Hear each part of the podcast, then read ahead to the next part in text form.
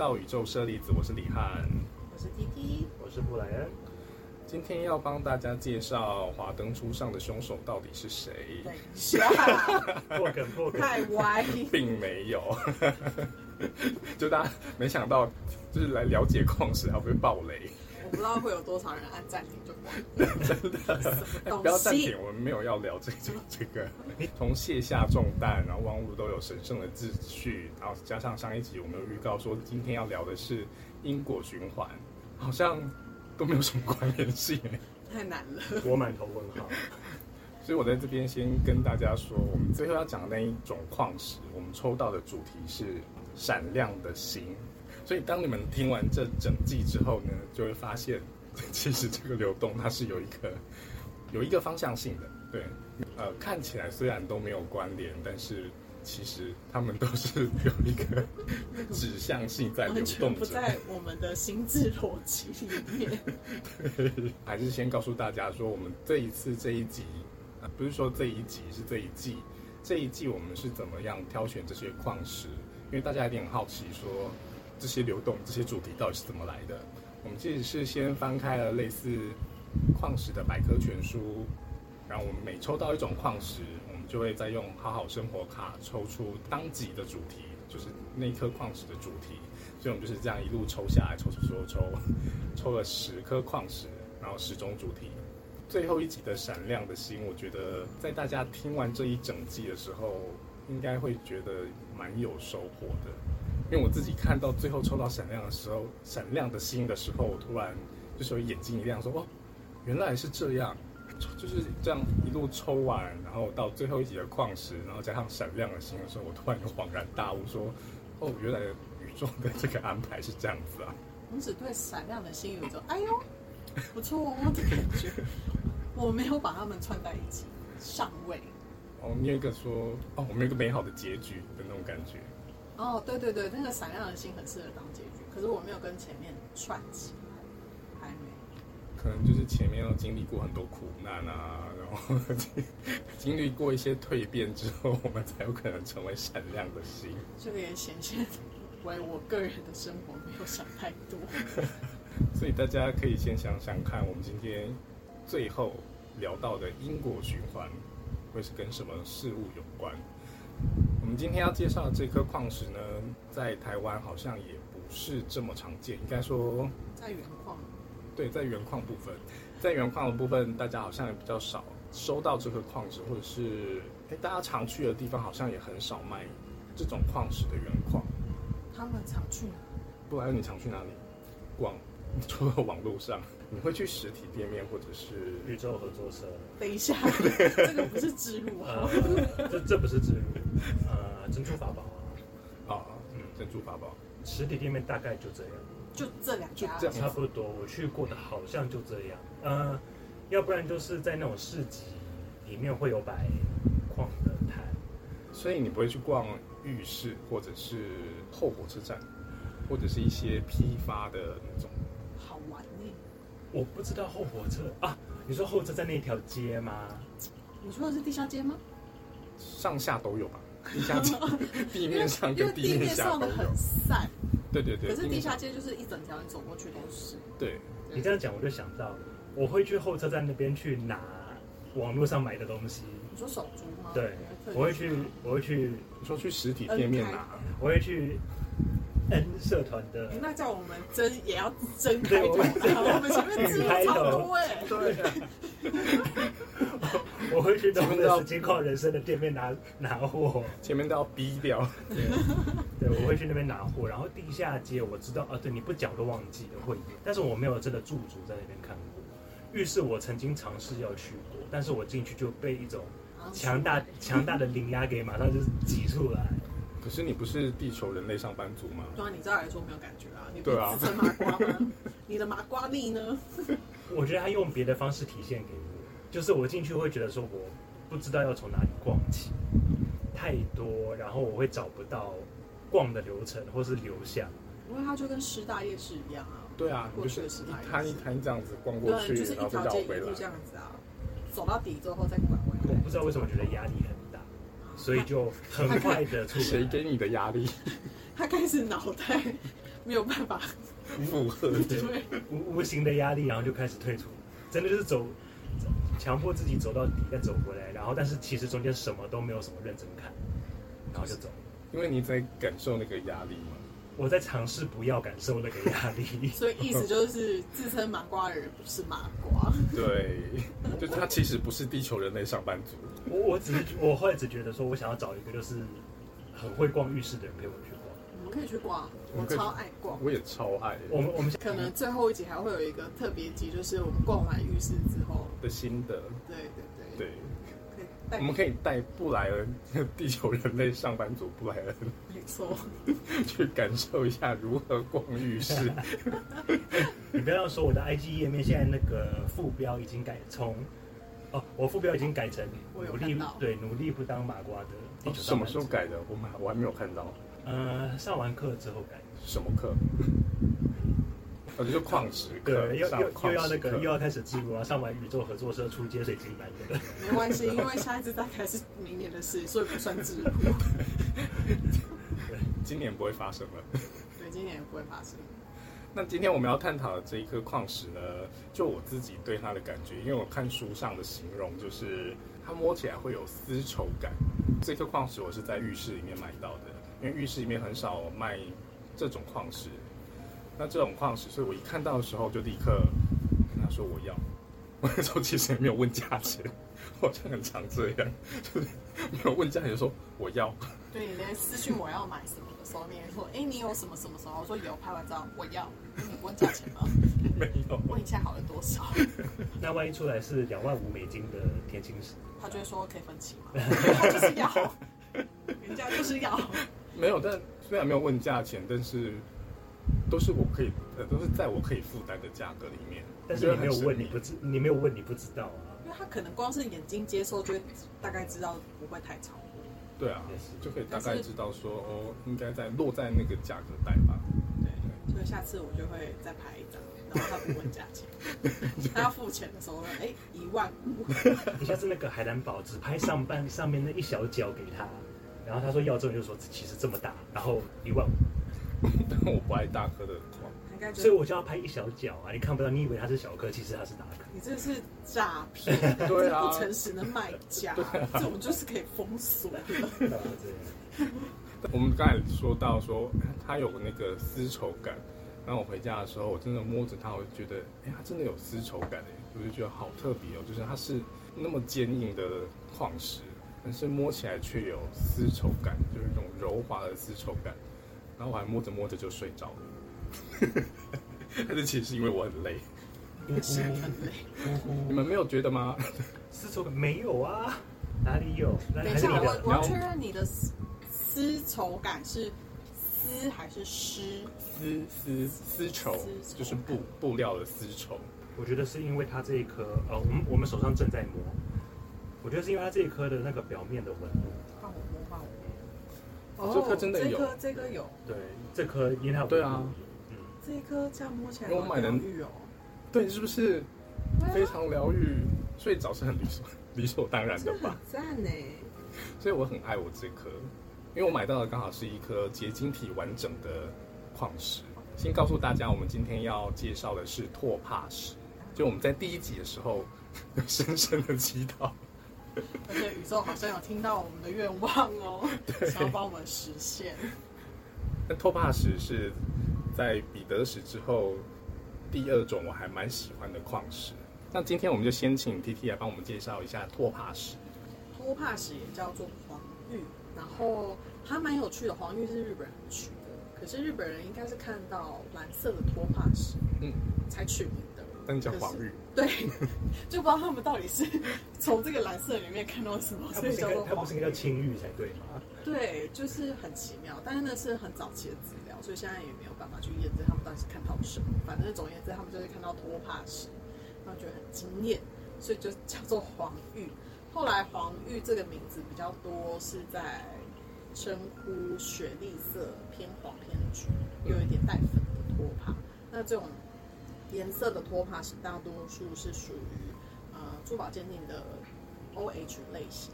嗯那 OH 类型的这个托帕石，它的特色是它照到阳光的话，它它的颜色不会褪色。可是另外一种 F 类型的，嗯，另外一种 F 类型，它一样会有雪绿色的托帕，对可是它如果受阳光直晒的话，嗯，它就会褪色。所以他们就会分这种两两种类型。那只有不会褪色的 OH 类型才会叫做帝王托帕。那大多数的产区是在巴基斯坦，那其他 F 类型的就是产在呃巴西啊、墨西哥等等比较美洲的国家。那帝王托帕它本身价格就比较高，而且它是属于半宝石类。嗯，那在早期，蓝色的托帕会被拿来当做是海蓝宝海蓝宝的替代品。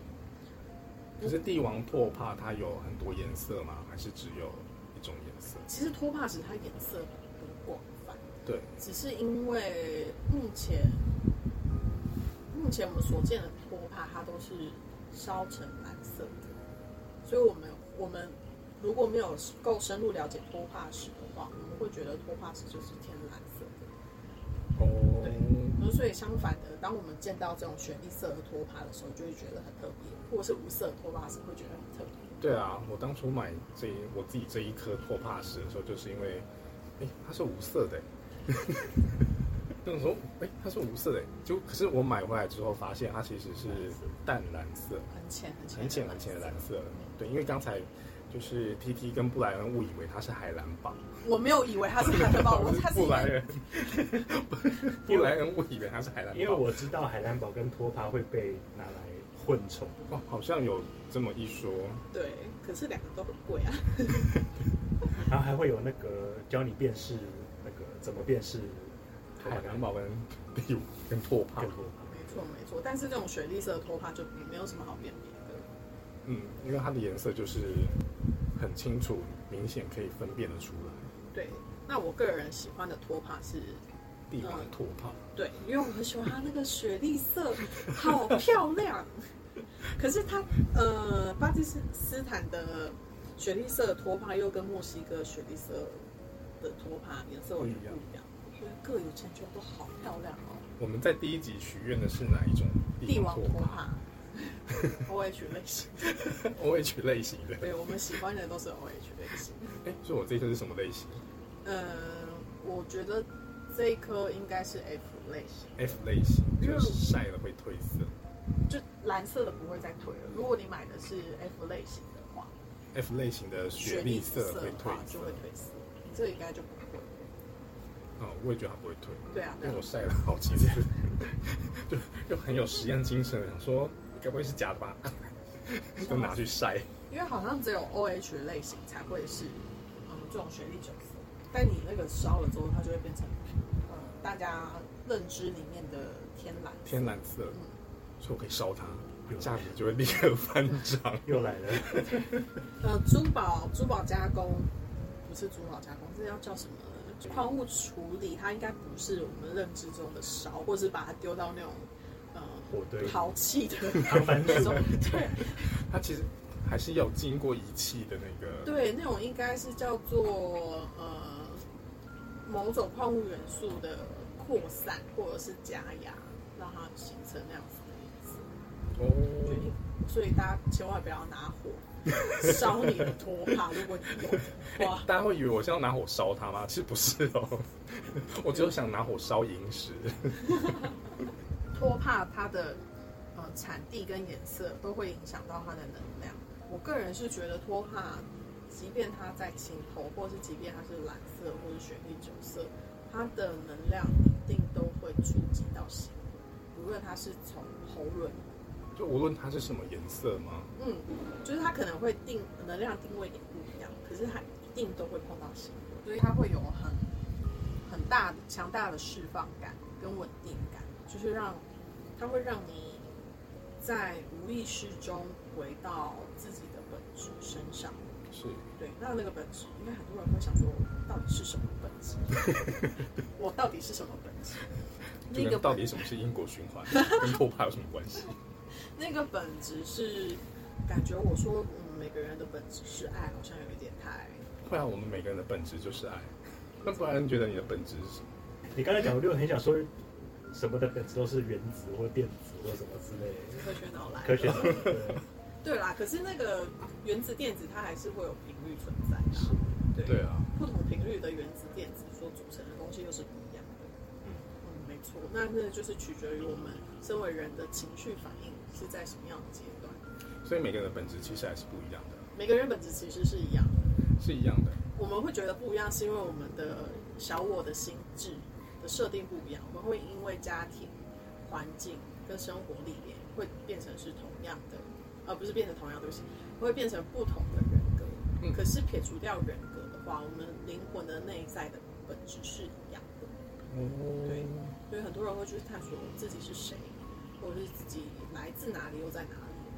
可是那个就是那个探索，最后还是会回归到你的本质，就是我就是你，你就是我，我们三个都一样，哦，就是大家其实还是合一的状态。嗯，大家都是合一的。我们只是呃集体意识里面的个别化意识而已。那不然觉得呢？你的本质是什么？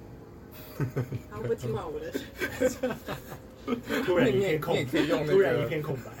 比较科学的方式来阐述它，还是你觉得灵魂的本质是什么？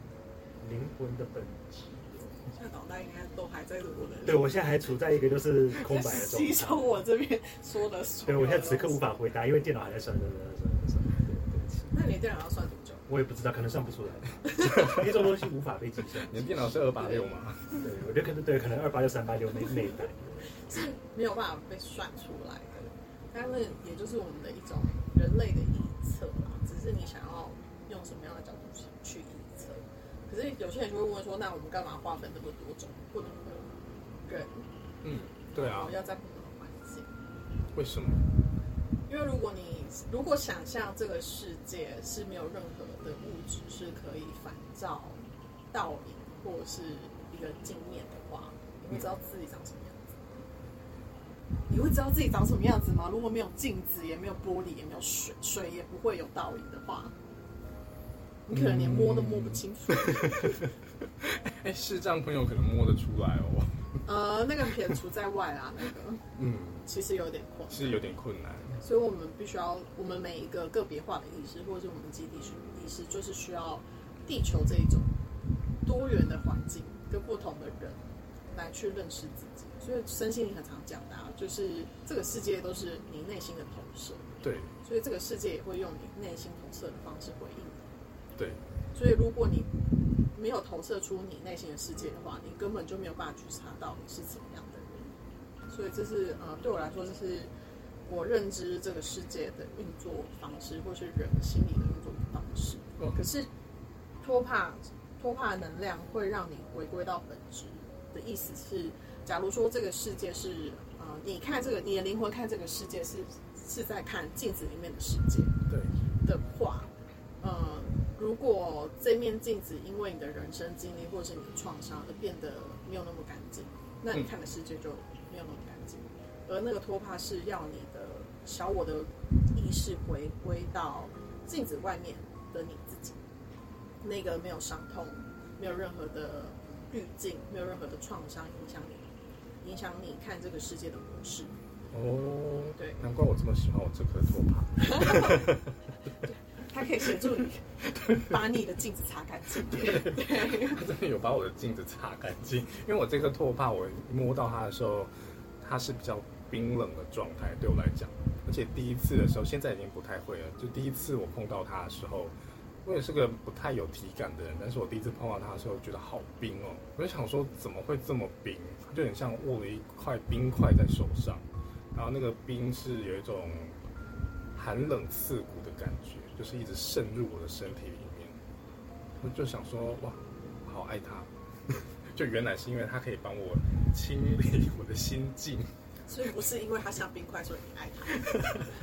是因为它摸起来像丝绸感。我快要搞不懂你为什么爱它。总总而言之，就是爱他。所以他是不是本来告诉你说你本来太热了，你需要冷静一点？可是太热，我也可以用海蓝宝。对，我可以用海蓝宝降温。那我们再回到托帕石，好棒啊！那因为托帕石一一般大众会看到的时候，是它已经做成饰品了，嗯那它就会影，它就会影响，应该说是它的大小就会影响到它。如果你是买那种很小颗，的托帕戒指的话，对那其实能量是几乎是没有。我有个问题啊，它切割过后还会保留它原本的晶型的形态吗？说它按照它的形状切割吗？还是它把它转切了？它转切？呃，多少还是会有，可是因为它的那个转切的每个刻面，它是还是会有光学上的折射跟反应，对所以多少还是会影响到它的能量的呃呈现方式。那因为像另外一个比较有名的呃水晶系统叫，突然忘记了叫叫什么？卡崔娜，竟然忘记，突然忘记，一时之间想不好意思哦，卡崔娜。卡崔娜的水晶系统，它就是说，呃，当原矿它的品质是到可以转切的时候，它对于光的传导速度跟它的色散嗯的呃水晶的能量的强度，会比一般的原矿还要再更直接一点。嗯可是它的那个系统的这个说法比较像是大颗的宝石，可能至少要有纸片大。纸片大，对，纸片大拇指纸片吧，或者是再更大一点，它才可以，它的呃能量才可以比呃比它大两倍或三倍的水晶有原矿相等。嗯，对，那那那个系统在讲的就是纯净的宝石能量会对于排列或是疗愈还不错。嗯，对对对，那那个就是个人的意念所创造的显化。那像我有时候可能就会特别去引导买比较小的宝石饰品的客人，因为我有时候会有那种相好的宝石饰品，嗯就会比较以潜意识的方式让可以下一些新锚在那个宝石上面，因为毕竟我们我觉得做一些连接，对，因为毕竟我们呃能量工作者确实在排列的时候可以这样子去创造能量的流动，可是客人买回去他们不一定可以，那就让他们的潜意识跟这个是连接，这样会比较，这样会比他们去柜上。不能这样讲，因为柜上的销售、销售、销售模式本来就跟我们身心灵销售模式不一样。对，我们身体也会希望饰品虽然是饰品，但是它可以协助人看见自己，或者是他的心灵层面上的一些疗愈。焦点会是放在人身上，对对，就不会像是一般一般外面销售就只是销售商品。但当然也会有一些客人，他是在外面买了这些饰品之后，在拜访的时候会把它拿出来讨论，也会有这种情况。那他们通常会讨论什么？他们会就是会问说，那我这个戒指就这么小一个有能量吗？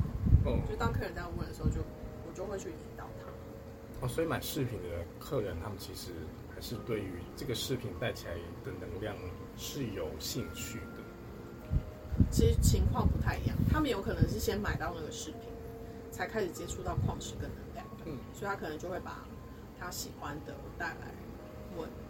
哦，对对对对对。宝石类的，对宝石宝石类的饰品都是这样。对啊，因为像那个托帕石，它就是半宝石，然后现在也很流行陨石切钻切，也是相同原理。陨石钻切，对啊，赛黄金也是钻切，而且超亮的，好想要、哦。那个赛黄金是不是有曾经被误认为是拓帕石，哦，因为他们的所以它才叫赛黄金，没有没有没有，他们一开始名字就是不就是不一样。就是不一样，产地也不一样，跟他们的晶型虽然有一点像，可是托帕石它的晶型比赛黄金更胖。就赛黄金是扁的，虽然他们都是尖端会是一个平面，然后旁边两个斜坡，可是赛黄金就很扁，托帕石就很胖。嗯，大家看不到，但我对。这一刻就看得出来，没错，就是胖的赛黄金，没错，小胖胖。而且它们的颜色其实放在一起的时候有完全不一样，你说跟谁放在一起？就是赛黄金跟托帕放在一起的时候，赛黄金再怎么样都不会有蓝色的感觉，它要么就是偏粉或偏红，但不会有蓝色。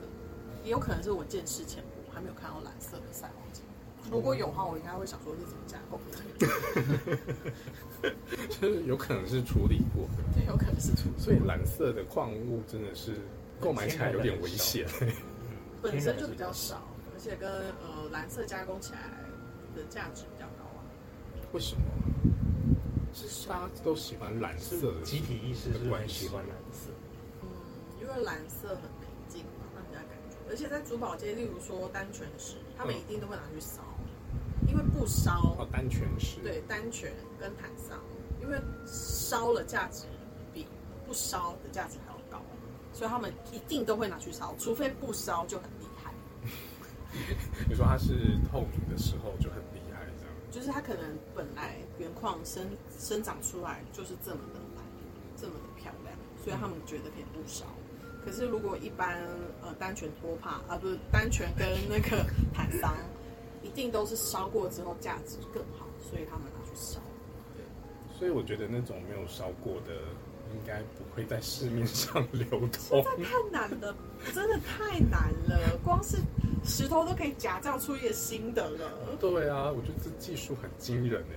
我觉得人真的很厉害。人类到底想要？只要有利可图。像前阵子我在那个，我虽然不知道这个会不会被剪掉，可能会被会被杀吧。我我跟布莱恩分享，就是我在我一直在查呃西藏的常识，就现在叫安德森嗯，就是我怎么查都查不到他的原矿。哦就是如果是那种阿鲁沙，就是呃绿柱跟太阳是共生，我有查到原矿，我就觉得这应该不是假。安德森我怎么查都查不到，我最后才发现它是制造出来的人造的，而且他们为了要让这个东西被人相信是真的开采出来的新石头，嗯，他们买了一个矿区，然后把这些呃制造出来的石头埋进去，这么大费周章，埋进去哦，然后开放大家道买对，我，他们把他的人设做的很好，就写的很完整，对而且还做了一个完整的矿坑。对，到底是多少钱？然后开放大家来猜这个安德森。可是那个呃珠宝的国际珠宝协会，他们就有在想说，到底是什么？因为他们呃这个珠宝协会就是一有新的石头出来，他们就要去做呃实地考察嗯。他们去到这个安德森矿区的时候，就是开采下来，我想说怎么，他们就想说怎么这么原矿是不带泥岩，开采出来每个形状都差不多，然后大小也差不多，然后那个土是一冲就掉了。我们就想说，到底发生什么事？这个石头是就是很不真实，很不真。实，怎么会随地都捡得到？嗯，就很像是那种，呃，然后一走进去矿运坑就可以送过程中可能有掉下来跌倒跌倒都会捡到。对他们就觉得这很奇怪，所以他们就又再去做了很多研究然后，发现这一区的呃矿石很像是墨西哥那边突然消失了两顿的常识加工而成。你说这是一个推理剧吗？这是一个推理推理剧，因为当然那墨西哥那边两顿的尝试并不是被你说偷凭空被凭空消失不？是不是凭空上不是被偷窃，而是就是有被买走，可是也不知道这个尝试的去向，因为并不是品相很好的尝试，应该不会有人两两顿就这样把它买走。他们就做了一个比对，发现所有的那种色散率啊，或者是里面的晶型纹路啊，跟墨西哥那边消失两吨的石头嗯嗯，的纹路完全一模一样，我觉得这故事很精彩。很精彩。可是你播出去，我会被杀，我们要剪掉啊，这故事太精彩了。这真的是很有趣，哇！人类真的好厉害啊！可是我我要上脑，就是我觉得为什么？因为墨西哥两吨常识，这听起来很普通，两吨也不是很大的数我忘字记。了。然后应该就是如果为了两吨，大家都特别去记它，还记得说我有墨西哥曾经有两吨常识被买走，两吨很少吗？两千公斤啊，两吨我不然就是可能。更多，我我没有记清楚那个数字。可是因为国际那个珠宝国际学会如果要查的话，因很好查，它可以透过常识的常识的产地，因为他们一开始是去查奥勒奥勒冈的太阳石、嗯太阳常识，然后因为那个西藏常识他们合成之后很像是奥勒冈，有有些偏紫，有些偏绿，有些偏橘。但是他们还帮他另外取了一个新的名字。嗯毕竟这么大数量的流通，其实国国际或是国家上面都会有其实不难查。哦，所以我真的觉得这个故事要留着，因为这个跟我们今天的因果循环，它里面的内容是有相关的。好，那我就继续把它讲完了。反正这这个石头在早十年还二十年的时候，这个警察，这个大火大热。然后因为中国是一个很大的市场，跟就是中国他们个人的民族习性，对就会觉得这是我们中国大陆出产出来的石头很厉害，嗯，可以媲美呃美国的奥勒冈的常识，对然后他们就为此觉得这是国宝，然后很骄傲这样。嗯然后后来被那个国际珠宝学会踢爆之后，这石头马上就消失了。就立刻从世界上消失，被消失，就是被消失。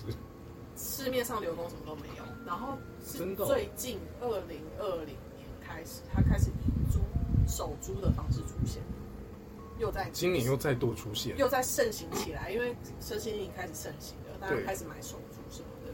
然后呃因为这件事情，可是他是用原本他们制造出来的那个名字来，对对对对对，然后一样是打着新种矿石的名字，然后西藏常识这样子，然后来去做贩售。可是还是可以从能量上面来知道它的不同，对不你想拿来看吗？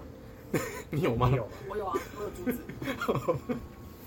啊，趁着 T T 去拿珠子的时候，我来解释一下为什么这个故事跟我们今天的主题因果循环它有相对的关系。因为好好生活卡的因果循环里面的内容，其实是在告诉我们说，人类其实在这个地球上面开采了很多的矿物出来，而且已经开采到一种烂坑的地步，然后现在又尝试着想要制造新的矿石，就是人类非常奇怪，我也不知道为什么。我自己的感觉是，人类有一种我一定要打败大自然的那种感觉，没有什么是我们不能做到的。但是这些东西其实，在宇宙的流动之中，有一点违反违，背，对，有点违背了，就是想要用人力去强强加改变，或者是就是它其实违背了原本的运行的法则。就我们上一期说的，万物都都有有神神圣圣的秩序。滥砍啊之类的，然后造成地球资源匮乏，地球本身它开始乌烟瘴气了。就地球本人哦，不是别人，是地球本人，因为人类的关系已经开始乌烟瘴气了，所以地球想要开始铲除人类。我觉得新新冠肺炎应该都是这样发子。言。地球人类清除计划 不是不管计划，是清除计是清。除计划，真的假的？应该不是吧？我真的没新冠肺炎好多吗没有，没有，没有，没有要聊新冠肺炎，没有没有没有要聊，没有要聊。这个主题太庞大了，我们没办法。自己是觉得，呃，随着身心灵跟人类的意识开放，大家可以选择不要玩这个游戏了啦。什么游戏？就是这个幻想游戏，因为我在我的世界观里，地球一直都是很封锁的啊、嗯，的能能量是很封锁，应该可以感觉到那个，不是之前有二零一二的预言吗？对。然后跟二零一九不是还有一个地球养生对，的说法，嗯。我就一直觉得地球的能量有点不太一样，就好像之前是很封闭的，可是现在反而感觉起来很开放，所以我我就一直我自己臆测的感觉很像是进入地球的灵魂没有办法离开，所以他就是只能一直投胎，然后跟可能其他的嗯星际文明，他们需要一个地方继续 作为试炼场。试炼场，或者是他们可能是星际战争，他们没有家园，哦，所以他们可以选择来地球投胎。只是那你对于那个外星小孩有什么看法？我就一直觉得他们星际小孩他？们都是外行星的意识存有，投身在这，然后来有点像来地球干嘛？我很好奇。我觉得有两种说法，一种是提升人类的呃意识，对，然后跟因为我会觉得，呃，如果人类的意识没有提升的话，地球的能量会一直都很丰富，所以他们加进来，有点像是把这个这么浓的茶嗯，让它变淡，然后再来就是他们可能没有地方去，嗯，他们可能家家园已经被毁，所以这边有点像是中央。中央车站的感觉，台北车站，他们需要一个转运站，所以人口开大 他们，会分黑白格子坐吗？没有对号入座，不好意思。然后刚好透过，呃，透过身心灵的的开放，然后跟水平时代的到来，他们可以在这个时间就可以登出了。嗯，所以我会觉得就是这个病毒好像蛮好的，我也觉得，因为他他他让他们登出啦，可是它对。也同时也减轻了地球的负担，对，只是医疗系统可能负担很大啦。但以环境来说，负担也变小。因为有些国家的医疗系统就崩溃。对，意大利吧，嗯，好像就我一直觉得意大利那边的城市或者是那个国家的意识比较古老一点，包含他们人的灵魂的感觉也很古老，他们就这这两三年全部登出啊，大量登出，所以其实他们时时候到了，他们时这样说时候到了，他了，们灵魂的时候到了，可以去别的地方，嗯。不用关在这里，这样还不错啊，嗯，所以我就觉得哦，好想登出。等一下，你如果是生在台湾的话，你是没有办法登出。我也觉得过意外，没有办法透过病毒登出。真的，我觉得台湾真的很幸幸福。很幸福。前前几天遇到一个香港人，就是私讯我，因为我我最近在玩小红书，你 在玩小红书，对，感觉是什么？就是它很像是一个你不用下广告的的 IG 哦连 FB，但它就是用影片形式，所以我无聊就会把把工作室的或者是拆箱的影片就会上传，然后就会有很多人看到，然后就有一个简体字的人私讯我，嗯问我是不是什么珠宝鉴定家，我说不是，然后就大概礼貌性跟他聊一下，然后发现他是香港人，然后他就问我说，那台湾疫情还好吗？嗯说台湾现在就是每天确诊数就零到十，然后他就真的假的？香港。应该说到处都很惨啊。到处都很惨，所以台湾真的好幸福哎、对啊，对对对对，就是所以大家不要再抱怨环境了，而且台湾的经济体系没有崩溃，没有崩溃，就只是人民的收入少了点而已，平均收入比国家其他国家少一点。怎么了？没有我说，可是那在疫情前本来也就是这样。对啊，所以就代表我们一直都没有变啊，对啊。可是那是不是代表我们在世界流动中，我们停滞不前？孤儿，我觉得有，我觉得比较像是我们台湾一直都是在一个水平线上的流动跟前进。这个嗯大世界的流动或宇宙的流动，它不需要透过很激烈的成长嗯，来去冲击台湾，哦像其他国家就是很大的冲击，他们对必须得做出什么或改变什么。所以很多人登出。也不是说他们国家的体系，或者是他们的制度，或者是经济等等的，需要一个换洗，或者是一个契机来去改变什么。那台湾好像不太，目前我自己觉得不太需要，就只是走的比较慢。好想聊台湾话题，但算了。我们还是回到拖怕吧，我们到底 总是会往外展开，没有人可以阻止我们的。拖把拖把是扩散型的的能量，拖上拖我吧，语无伦次。拖帕是扩散型的，因为我们的话题一直在扩散。对，嗯，这就是宇宙的意志。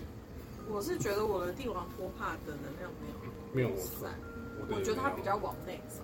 那为什么为什么我们话题一直往外去？我们这三集下来都是这样吗？对啊，是 是我们三个人的，这个宇宙的洪流，宇宙流动就是这样子啊我。们只是顺着宇宙的流在走我觉，得你们只是在找理由，找借口。就上脑啊，合理化所有的事情。就替我们的发话题发散合理化。对，但人类就是这样，人类就是会找很多事情、很多原因或者理由来合理化自己的行为。没错，也是一种欺骗啊！啊，回到那个脱发石，对，他刚才问布莱恩问说，透发石的能量是不是发散的？但我们的感觉都是往内往内的。对，比较像是，我觉得那是一种，好像把外在回馈的东西回回归到自己的内心。那你觉得什么时机点的时候会用到拓帕石？二十四小时，七天每一天。今天每天我觉得尤其是那种感觉生活很难很难熬的时候过，的时候，熬的时候，就很适合。就是内心一直觉得胸闷积压，很多事情累积。比较不是那个，比较像是赛黄金，要帮你把那个外在环境的压力释放掉。可是拖帕比较像是你的心灵感觉难不是呃，它的它无关于环境给你的呃压力值、精神压力值，而是比较像是你的心灵很难过，去某一些关卡。嗯，就是那种是，即便是环境没有给你压力，都自己很难过。所以它跟拓呃拓帕跟赛黄金的那个使用时机，就是赛黄金的卸下重担是不一样的，完全的除去方式。它的它的那个压力来源来源不一样，它使用的时候来那看你压力的来源是哪里，对对不对？对，因为有些人是他的工作再顺，或者是他的人际关系再好，他跟另外一半或者家庭也没有什么问题，嗯可是他就是心里面就是会会有一个东西是过不去。所以他有可能用在处理过去创伤中。对，因为很很多人心灵上面很难熬的部分，都是因为他没有注意到过去的创伤正在影响着他。嗯，他有可能是，假如说他是一个，呃，无论是在有意识或者是没有意识，是被家庭抛弃的，他可能觉得这个世界没有他的，呃，容身之处，他没有家庭可以依靠，嗯。那他不论在他的外在环境再怎么顺，嗯。他都会觉得没有一个地方是属于他的。那这种就是属于他的心灵层面是很难熬的，他没有一个呃很好的内心资资源去支撑他。嗯，那前面有说到托帕石是协助一个人回归到他的本质，顺便也让他意识到他的镜子可以擦得很干净。对，那他回归到他的本质去看这个世界的时候，他会发现哦，原来他的这些没有归属感，或者是没有资源可以支撑他内心，都是因为他过去的某些创伤。嗯他可以选择他要不要把这个镜子擦干净。嗯，对，所以大家有没有 catch 到重点？嗯，就是拓帕石为什么跟因果循环有关了？对，还有还有另外一个部分是，很多人可能会觉得买了石头就会事情就要好转，没有，那还是在于个人意愿。就是自己愿不愿意做出改变。对，因为毕竟这个世界就是自己内心的实相。如果你没有想要做出改变的话，你要怎么要求一个外在的物品，一颗石头，或是一个催眠师、一个呃疗愈师，就要让你的生活变好呢？对啊，因为如果你自己不想改变的话，你还是会一直陷在那个情境中，或者是那个情绪里面，嗯，然后或者是，然后这就就会导致你一直不断的重复做出跟之前一样的决定，或者是陷入同样的困境。对，然后又会觉得好像别人要协助他，他就应该要变好。他可能会把所有对自己人生责任上面的愤怒转嫁到疗愈师身上，或者是石头身上。他就觉得，就觉得这个石头那没有用，石头叫我买这个石头的人真的很烂，又开始怪卖家，对，又开始怪催眠师，怪都疗愈不了，对对对，怪心理智商师，又开始怪世界。对对对，会有点像是这样。那不然你不爱拓吧？我觉得他自己超安静，，Hello，Hello，不安还在吗？因为大家应该可以发现，我旁边两个人非常有粉红泡泡对于拖帕，但是我就是一个完全理智在聊他的能量吗？在在聊他的。心理创伤跟因果循我很我很认真，？我很认真在听啊。对，我安静不表示我没有认真在在这一集都没有那个不安的声音，可以把他的那个嘉宾名单划掉。写上去然后划掉。对，没有啊，而且没。你不觉得你不觉得如果说一直就是三个同时在讲话会很吵吗？所以就是好好的让听众可以好好的听。有，我们这次有好好的就是分开来讲好。贴心啊！脑袋找了一个借口贴心。那你这样听完拓帕时，你自己是不是该买一颗？是 那你自己有没有觉得你有过去有什么创伤影响到现在的你？有啊，每个人我觉得多少都有，我自己也有。但是我觉得每个人都有，可是他每个人不见得记得那个创伤，是因为那个创伤的关系，所以影响到现在的自己。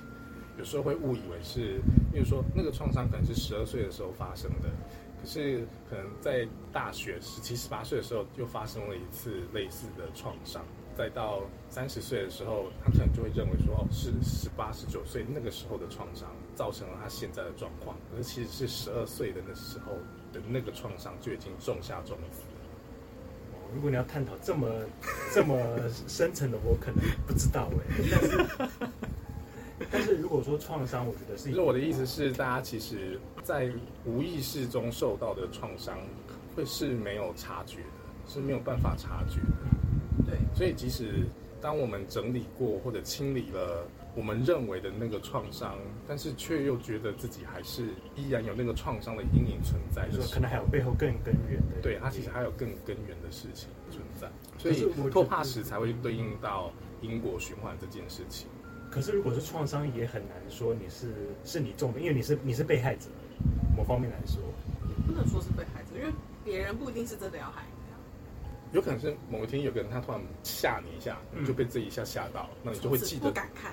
对就会片记得这件事情，被吓到。嗯，因为我印我印象很深刻的是，我其实不怕蟑螂，但是因为我妹妹很怕蟑螂，她小时候在家的时候，她一看到蟑螂，第一件事就是尖叫，所以我对蟑螂的连结就是要尖叫。所以你看到蟑螂会尖叫吗？我不会，但是我就是会因为这样子，呃，好像渐渐的觉得看到蟑螂要害怕，嗯，因为我妹会尖叫。其实你是害怕它尖叫。对，其实我是害怕的尖叫，我不是害怕蟑螂本身。但是我们刚刚讲到创伤，我跟 T T 做过催眠，就是关于我对自己的能力很没有自信这件事情。呃，哪一方面的能力？就不管做什么事，我对于自己的信心都非常缺乏。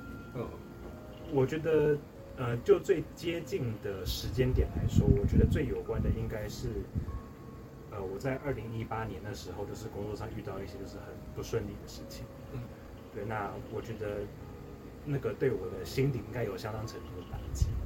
对，但是我会，因为你又讲到说有些可能是无意识，可能更早之前。对，对，那我最近其实有在想这件事情，就觉得说不定更早就有种下一些其他的种子。嗯因为像，尤其我觉得可能亚洲的小孩，因为亚洲的爸妈通常，所以你已经有处理过你认为的那个创伤了吗？有有处理过，但你还是在面对事情的时候，还是有那个创伤的阴影存在。些微，些微，对比刚开始比比之前好，嗯对，但是我就觉得说，有可能是因为我们在小时候，通常台湾或是亚洲的爸妈对，比较不像欧美的爸妈是对小孩采取鼓励的方式，嗯，对他不会说你你什么东西做的好棒，他会跟你说，他会跟你说，爸妈不会称赞你，嗯他会说，如比如说你拿着一张九十五分的考卷回去给爸妈，欧美的爸妈可能说你好棒哦，台湾的爸妈可能说为什么你没有考？哦，对就是这么严格。这么严格，差五分打五下，这么严格没。有没有，我爸妈没有这样啊，只是我说普遍的台湾亚洲式的 你们家好严格有没有没有哦。，但是我以前国中老师真的是会帮大家定目标，如果你没有到那目标，差几分打几下。嗯，对，但是就是说，呃，当你在一个比较不是肯定，不是在肯定你做的很好，而是在看说你哪边做的不好的时候，或是，嗯、或是可能你常小时候大家可能都听过说，哎，别家小孩，你看人家小孩多乖，然后你你怎样怎样，嗯这样你为什么就是你要多跟人家学习，类似这样子的话。那我觉得其实这种无形中对小，因为小孩他只能被动接受嘛，因为小时候你根本不懂，你就是爸妈讲讲，你就是通灌进去，所以可能无形之中对你的潜意识都会有觉得说，哦，好像我就是做的不够好，或是我比不上人家。那你有叛逆期吗？没有，什么？你没有叛逆期，我一直都是那种很乖的小孩。就是很不该乖。啊 我我刚刚以上刚刚那样讲，并不是说我爸妈小时候对我有多坏，或者是对我怎样的，只是说我只是在探讨大范就是亚洲大环境下的这个 这个架构而且。爸妈不会听到啊。哦，对，爸妈不会对，爸妈不会听这个。哦对，叛呃叛逆期没有，完全没有。再大一点也没有，就二十三、二十四岁的时候，可能要到五十岁的时候。我我可能叛逆期。我可能会在心里面，但是因为呃，天秤座真的很怕麻烦，所以当我觉得做出一些外在的行为会导致我后面有更多的麻烦的时候，我就不会讲，嗯，我就不会讲或者做什么，但是我心里面会觉得我会把它放在心里，但是我就是想要省掉我被念、被骂、被干嘛的麻烦，嗯，对，所以比起那些，那我觉得就是把它吞下去，所以你会忍住。我会忍住。那这个我是不是很需要？我需要很很需要心灵的框框来 可以哦。利比亚很，你超喜欢超超需要心论的对矿我，真的很需要你要清除创伤，托帕石。看过去的创伤看见看见我自己，虽然你没有爱，但是它可以协助你清除，可以我协助你叛对逆。，说不定我拨打电话零八零零。说空吧空空吧。哎、可是你你就是你这样子忍耐忍耐，它有造成你可能，因为有些人他忍耐久了他会忧郁，那你有一些这样子的情绪出现吗？他还蛮有意思。我觉得我因为你那个忍耐，你有把它排解掉吗？还是你你是那种就是、哦、我忍耐完啊，可是这件事情过去了，因为有很多人会觉得这件事情过去了，我没事了，可是它其实没有真的过去。我觉得还是你觉得说 睡一觉明天就没事？你怎么你怎么知道我要讲什么？呃啊，但是我刚刚没有要讲，但是你一讲就是我就想到，我的强烈的情绪会在睡一觉起来之后，基本上会消掉百分之八九十。就是可能我今天晚上才跟我妈大吵架，嗯但是我睡一觉起来之后，我们就就会基本上就忘记，嗯就是重新开始一天。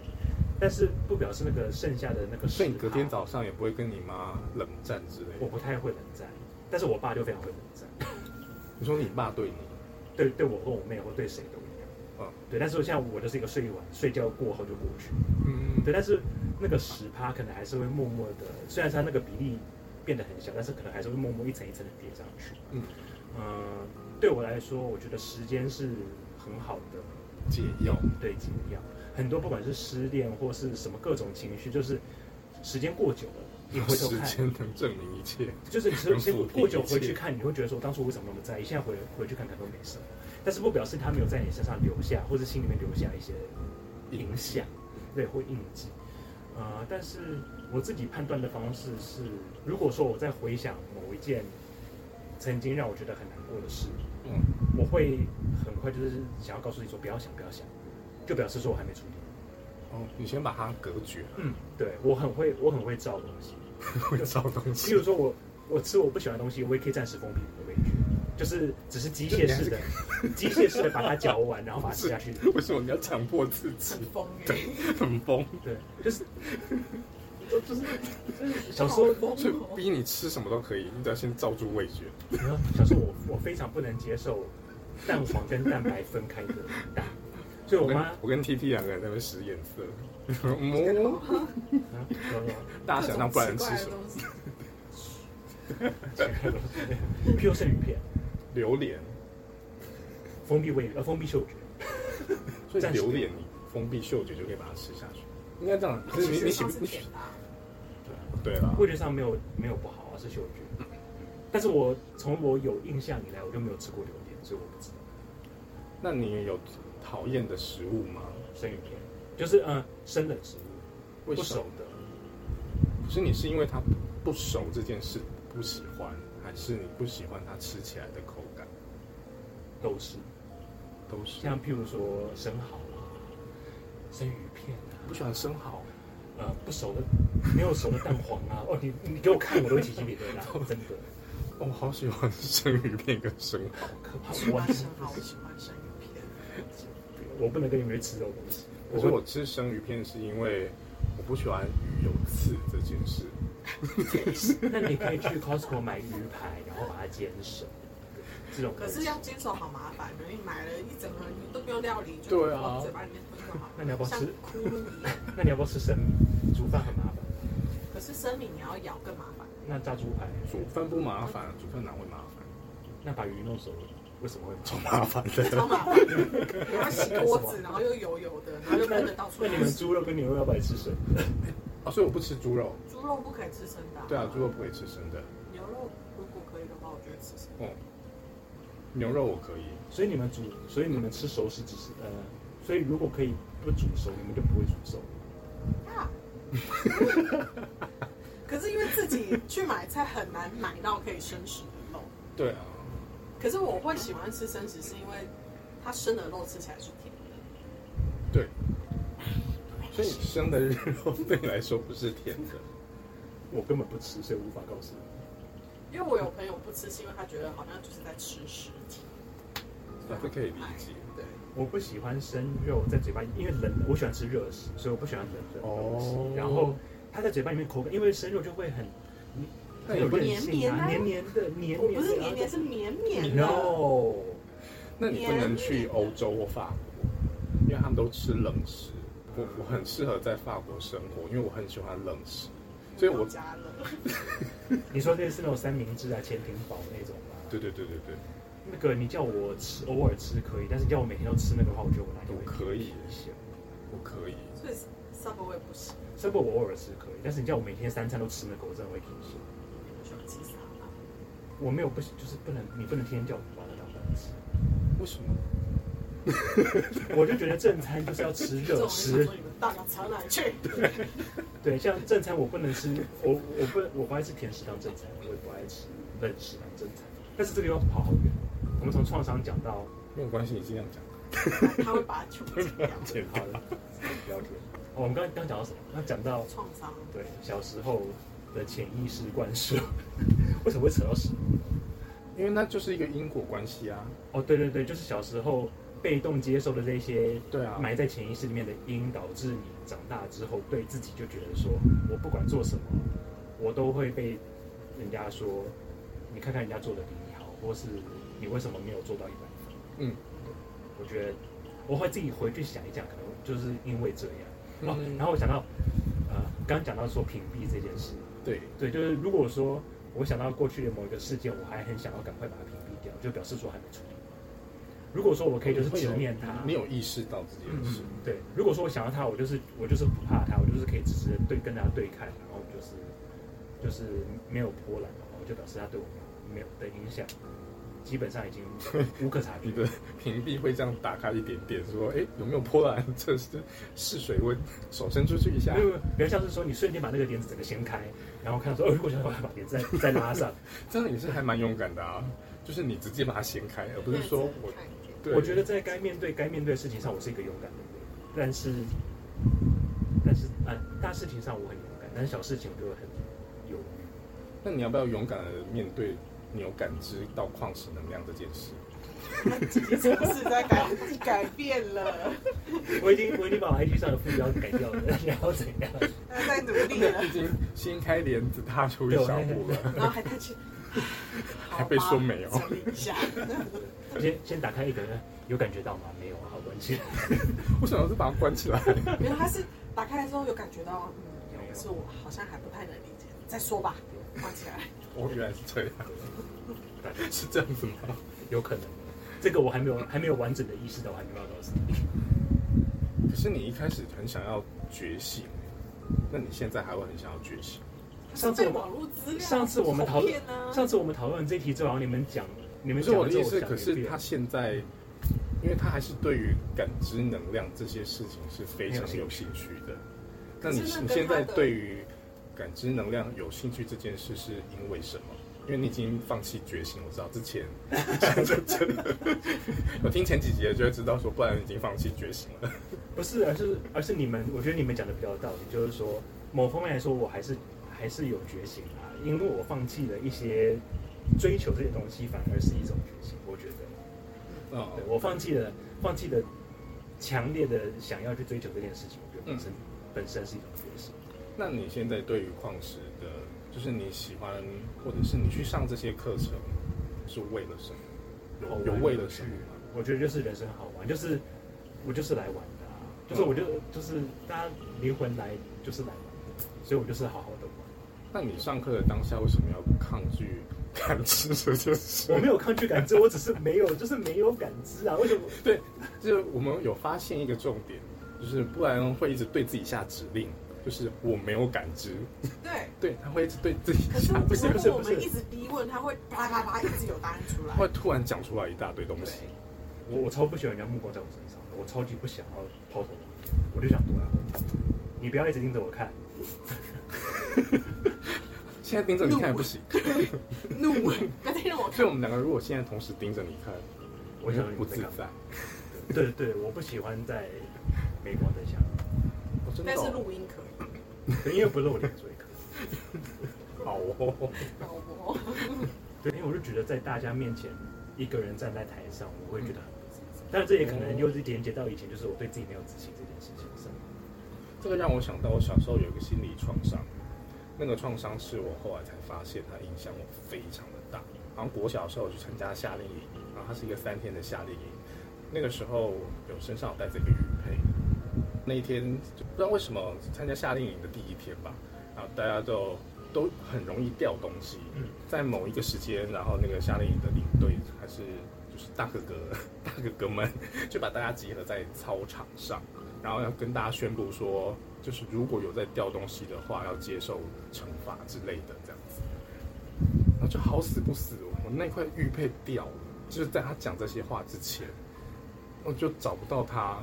那我就想说，在茫茫的，因为它是一块很小的玉佩，又很薄，是绿色的，然后在草场上，这个草中间有草皮。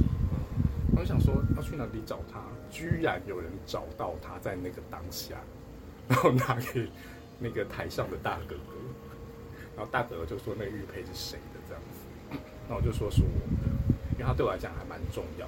然后他就那个大哥哥 就就处罚你。对，他就处罚我，然后他就叫我在台上大声的对玉佩说，我不会再丢、再弄丢你了，嗯之类的，这样，然后讲三次，然后这件事情对我阴影非常 阴影面积超大，真的是我后来好害怕面对人群，不是只有上台，而是害怕面对人群。可是这件事情，直到高中的时候，因为我参加社团，然后是一个需要上台表演的社团，然后我才逐渐好像有消灭了这个创伤。因为上台演出这件事情对我来讲，变成一个还蛮自然、自然的一件事情。就我觉得还蛮习惯站在台上，然后台下都是人。因为我还有一个很奇怪的特点是，我的紧张是事后才会发生。就是我会在台上表演完之后，才会在台下回到后台跟大家说，我好紧张哦。你这有点像是恐龙，就是传导到脑的时间比较我远会。，我不知道，好像是我会先把该做的事情做完之后，然后才来面对接下来之后的那个。我都不知道这是好还是坏。但是，就是回到刚才我说的那个创伤，我后来持续上台这件事情，因为就是高中时候，然后就是这件事持续了大概三年，就是需要一直上台这样。他我就觉得，哎、好像这个创伤有解决了。后来有一阵子是在家里接案，就很少跟人群接触。我就发现面对人群这件事对我来讲又是一件困难的事，它又有让我连接到国小那个时候的那件事情，我会觉得不敢去面对人群。我是一个很奇怪的人，我就是一个面对事情的时候，我觉得一件事情讲两次以上就很烦。以前有一次被鬼压，因为我从来没有被鬼压过。大学有一阵子很常被鬼压，然后一直压到我真的觉得好烦，我太生气，就是会觉得他太烦了。不知道为什么我的我的身体机制就会告诉我说太烦了，太烦了，就是已经够了，可以了。然后一直压到我很生气，所以我那时候就因为愤怒，三字经，没有，我就自己开始念经啊或干嘛，反正我就是想办法解决这件事情。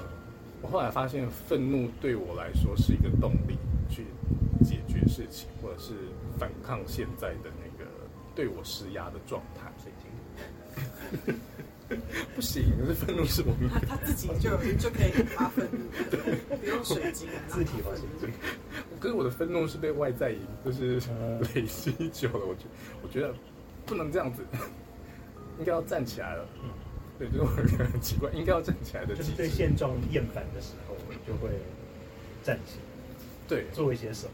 但是你小时候那个创伤，但我那个创伤还没有解决，我现在呢还是我还是去，可是我现在变成有一个开关，就是那个开关，就是屏蔽，那呃应该说是工作的开关。例如说，我知道今天这是我的工作，我就把它打开，那个创伤就会暂时不在，或者是我可能要跟自己对话，就是跟自己对话完，说，哎，你接下来要干嘛干嘛干嘛。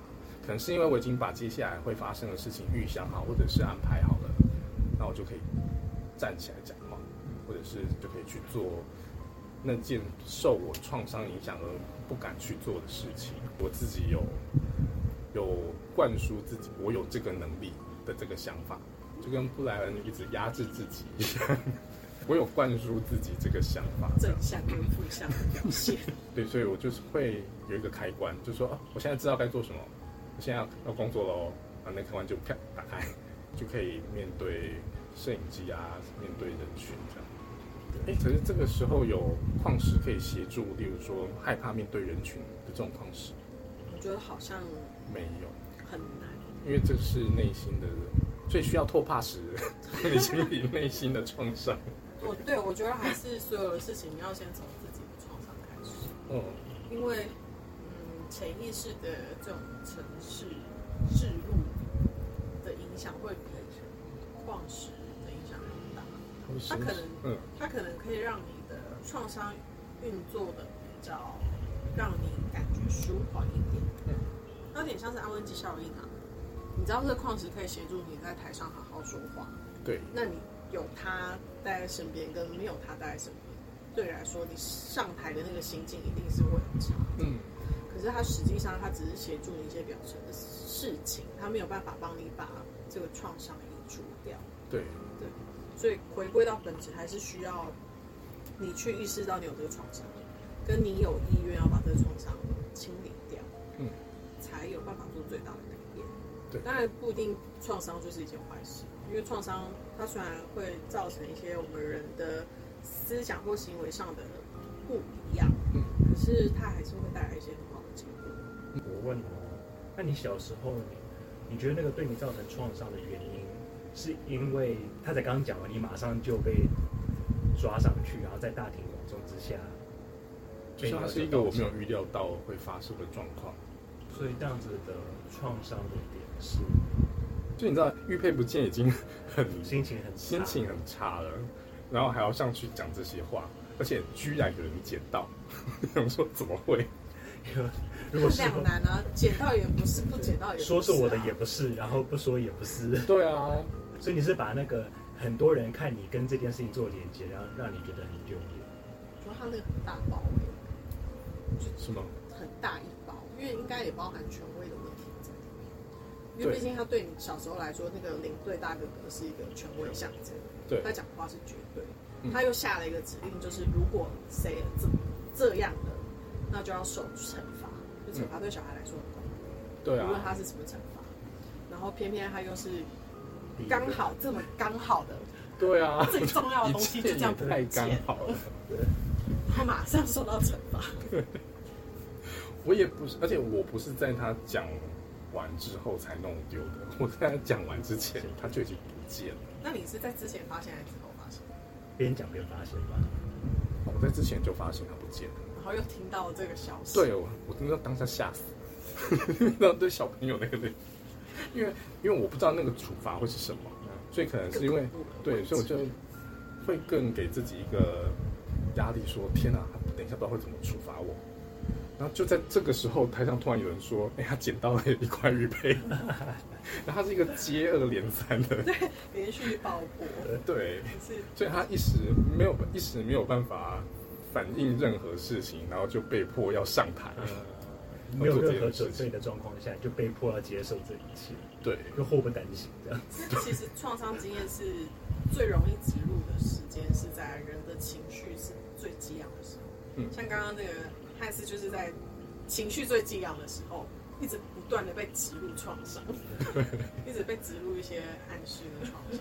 对啊因，为如果他他在呃他在那个人捡到玉佩前，他就已经知道惩那个处罚可能是上台，然后跟弄丢了的东西道歉的话，他可能已经有心理准备，嗯，他就会有一些呃方式去就先做好心理建对设，，对反正只是上台讲一下嘛，玉佩还是会还我，对啊那有可能对他来说就还好。对是因为那个当下发生了太突然，就谁会这么衰？讲我的当下 就是我就是我，对啊，所 以对小孩来说真的很恐怖。对啊如果说是我们现在发生这样的事情，那上台说对不起，但对我不小心把你弄丢，我真的很对不起。没有，现在我就会上台直接把东西拿走，说为什么？我怎么了？为什么？为什么我要说对不起？我说对不起，只是因为你要失误找你麻烦。对，我对不起，我会说哦，谢谢你，我会说谢谢你，谢谢你捡到他哦，感恩，感恩感感恩，恩，造成你麻烦，不好意思。对哦，不好意思哦，加油！大家小心一点哦，不要弄丢了哦。对，不然我像我这样哦，对我现在会比较这样。子，现在比较没有那么害怕权威这件事情，要是我的话，我可能还是会就对不起，但是那可能就是因为我怕麻烦。但是你要大声的说对不起，我不会再弄丢你了。我是在对我弄丢，我是在对我的东西说，我觉得我是不会，哦因为那是我跟我的东西的事情。对我只是把它讲讲大声讲，出来而已。大家都知道。对，我觉得这样子是我对我东西让大家知道你对他的爱。对对对，我觉得是我对我东西负责任，我觉得这个没有什么觉得好丢脸。嗯，但是我觉得如果说我要去跟他吵说，为什么我跟你说，为什么我要做这件事，为什么我要说对不起？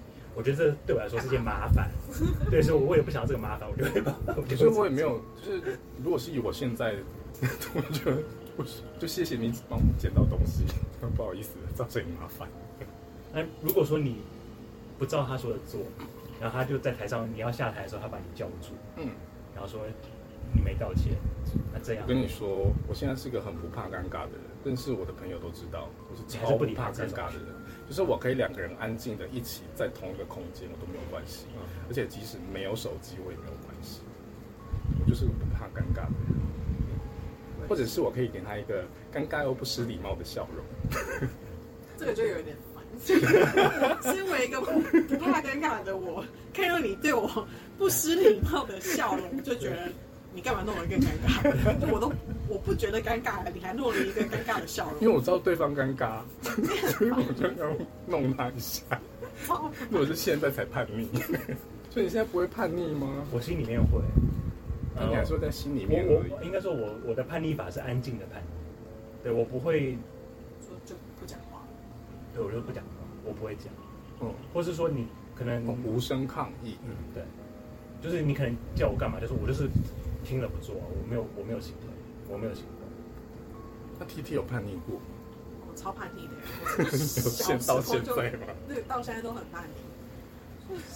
就小时候是一个问题学生啊，嗯，然后长大之后也是一个有问题的大人，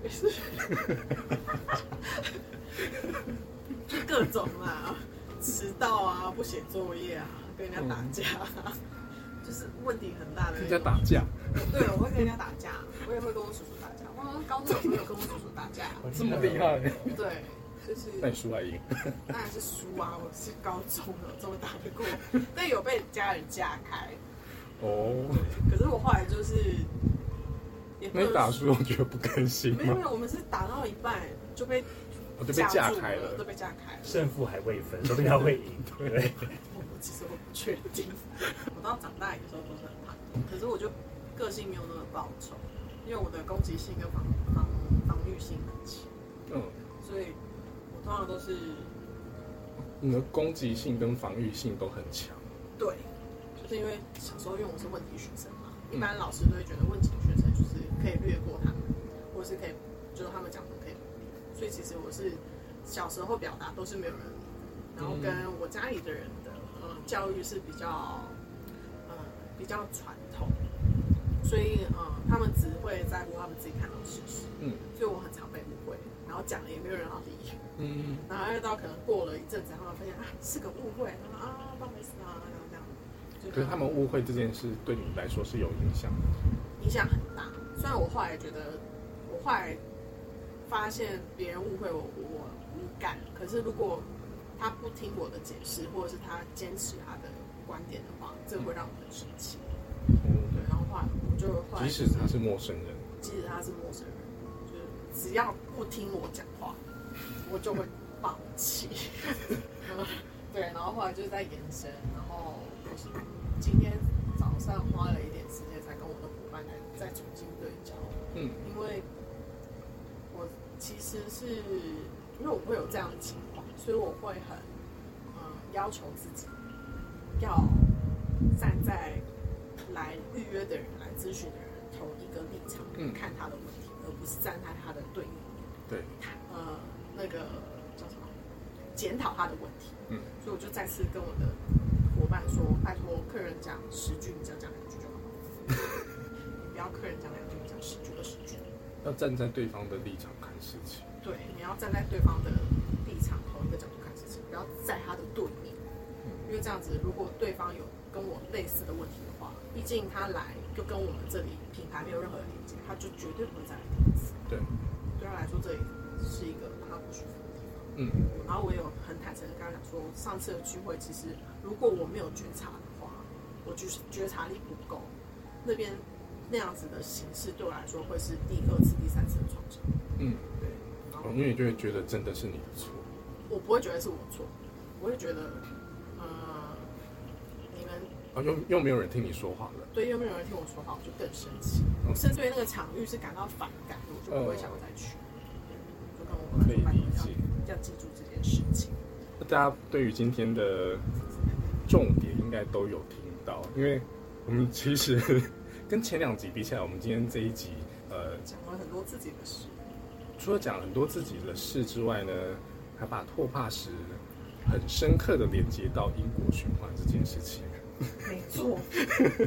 他大家可能听了都有点太散了，没有办法。对，虽然好像有点散，但是其实都跟我们今天的拓帕石是有关联的。那就是过去的创伤所造成的一个因果循环。因为呃，好好生活卡就像我刚才前面有说过的，因果循环，它在最后一句给我们一个重点是种瓜得瓜，种豆得豆。那当然，创伤也是一样，就是它是你以前引起的，或者是你现在正在发生的，它都会造成你未来的某一种影响。如果你不去处理它的话，也没关系，你可以好好的过生活就好。但是如果你发现，在你的生活中，莫名的都会有一些情况发生，或者是同样的状况一直产生轮回，那或许是你心中有一些过去的创伤，它并未处理，所以它才造成你做了今天的这样子的决定。那谢谢大家今天的收听，也谢谢布莱恩跟 T T。谢谢那我们要预告一下下周，我们请布莱恩帮我们介绍一下下一周的主题是。下周的主题是音乐是良药。是音乐是怎样呢？这个这个这个这一句话，大家应该比较容易有共鸣吧？因为音乐应该是一个大家可以非常可以日常生活中可以对，但是它对应到什么矿石？我们现在应该没有要，我们应该没有要公布这件事吧。对，我们现在没有公布这件事要保留点神秘感。大家还是可以猜猜看，什么样的矿石会对应到音乐是良药？就是从我们前几集的脉络，我们有脉络吗？有哦，我们这一集有发展出一些脉络。有发现这些东西都是比较讲本质的事情。对对所以其实是有脉络的。对，有脉络，草本之前进。对，所以大家可以猜猜看。那我们下集见喽，拜拜。拜拜